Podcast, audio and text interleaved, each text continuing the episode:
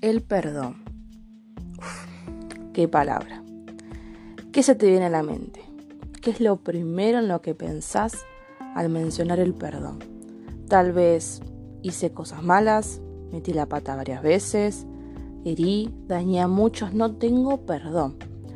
Pero, ¿y si te digo que hay alguien que puede perdonar lo que para todos parezca imperdonable? Colosenses 1.13 dice, Dios nos rescató de la oscuridad en que vivíamos y nos llevó al reino de su Hijo amado, quien por su muerte nos salvó y perdonó nuestros pecados.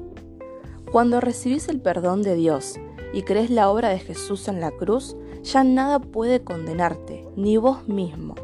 Créelo, Jesús murió por vos sabiendo lo que eras, sos y serás.